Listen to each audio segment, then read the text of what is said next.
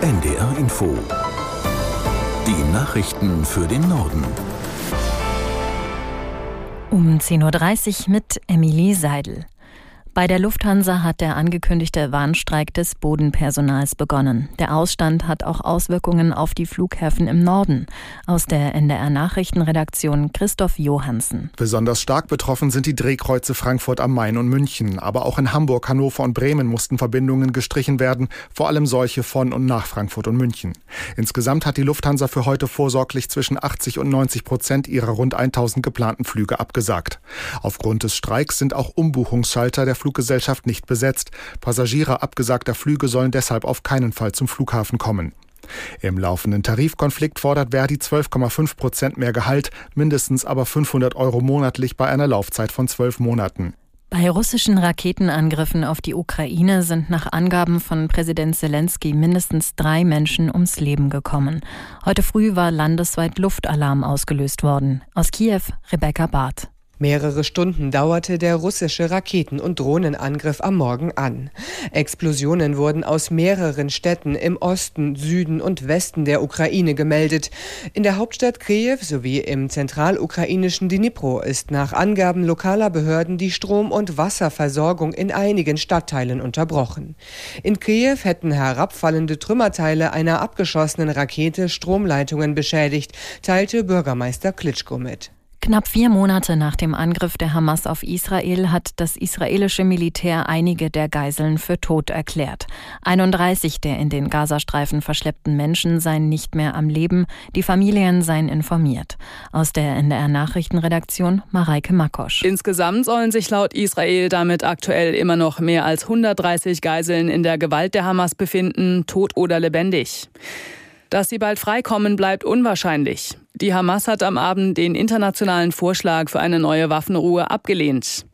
Trotzdem sind die Vermittler ganz vorsichtig optimistisch. Aus Katar hieß es, die Signale der Hamas seien grundsätzlich positiv und auch US-Präsident Biden hat gesagt, es gibt etwas Bewegung. Die Bundesregierung will das sogenannte Scoring einschränken. Das Kabinett befasst sich heute mit einer entsprechenden Neufassung des Bundesdatenschutzgesetzes.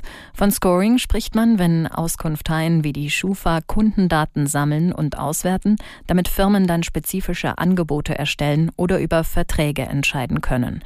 Dabei geht es auch um die Kreditwürdigkeit.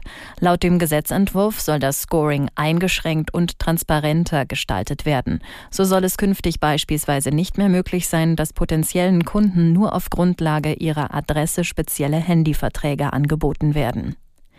Nach dem Angriff auf einen jüdischen Studenten der Freien Universität Berlin hat unter anderem der Zentralrat der Juden Konsequenzen gefordert. Der mutmaßliche Täter müsse exmatrikuliert werden. Das sei nach Angaben der Universität aus formalen Gründen nicht möglich. Man wolle aber juristische Schritte prüfen.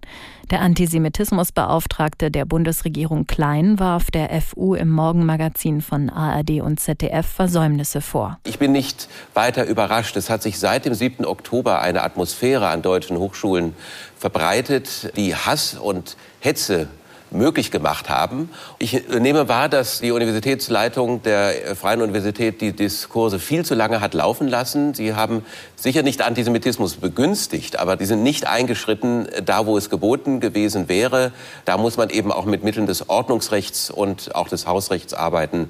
Und hier ist die Universitätsleitung jetzt gefordert, endlich tätig zu werden. So der Antisemitismusbeauftragte der Bundesregierung Klein.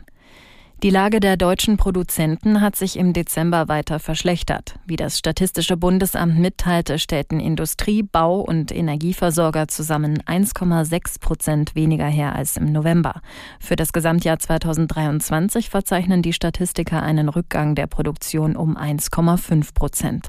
Besonders stark betroffen sind demnach energieintensive Industriezweige. Angesichts hoher Energiepreise, hoher Zinsen und internationaler Krisen rechnen Experten nicht mit einer schnellen Trendwende. Der Internationale Währungsfonds erwartet, dass Deutschland unter den größten Volkswirtschaften dieses Jahr die schlechteste Konjunkturentwicklung hat.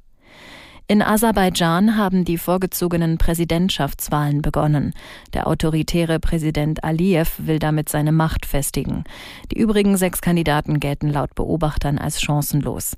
Die zwei wichtigsten Oppositionsparteien boykottieren den Urnengang und bezeichnen ihn als völlig unfair. Im September hatte Aserbaidschan die Konfliktregion Bergkarabach erobert, die mehrheitlich von Armeniern bewohnt war. Fast alle von ihnen flohen. Armenien sprach von ethnischen Säuberungen. Aserbaidschans Präsident Aliyev sagte dagegen, er habe sein Land wiedervereinigt. Das waren die Nachrichten.